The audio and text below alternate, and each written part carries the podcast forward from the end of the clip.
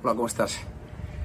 Bueno, hoy no estoy en paseo matutino ni vespertino, estoy en, mi casa, pero bueno, estaba bueno, dándole vueltas a la cabeza, como casi siempre, eh, con, una, con una reflexión que tiene que ver con el resentimiento, seguramente porque lo hablaba esta mañana con un amigo, ¿no? Y a mí me has escuchado hablar mucho del resentimiento, ya sabes que eh, Nietzsche decía que el resentimiento es la emoción del esclavo.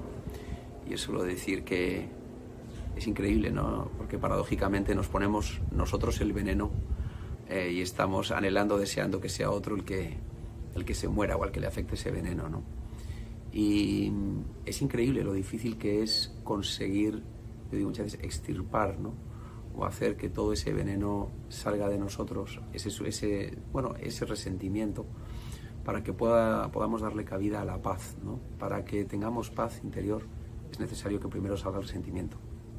Y le decía yo a esta persona que cuando uno reflexiona en momentos de su vida en los que se ha sentido muy resentido, eh, muy lastimado, muy dañado ¿no? por, por, otra persona o por otras personas, yo creo que en el fondo de, de esa sensación, de esa emoción y de ese pensamiento, si se evalúa bien, uno puede llegar a comprender que parte, o en, gran parte, en buena medida, ese resentimiento tiene que ver con nosotros mismos, con un dolor mm, que surge desde el reconocimiento de nuestro error, de nuestra incompetencia, de algún tipo de, mm, de, de mala acción, mala gestión, eh, deficiencia respecto de lo que nosotros hemos hecho en esa, en esa relación que nos ha llevado a sentir un resentimiento. Esto puede sonar extraño, pero si lo piensas bien, eh, creo que puedes encontrar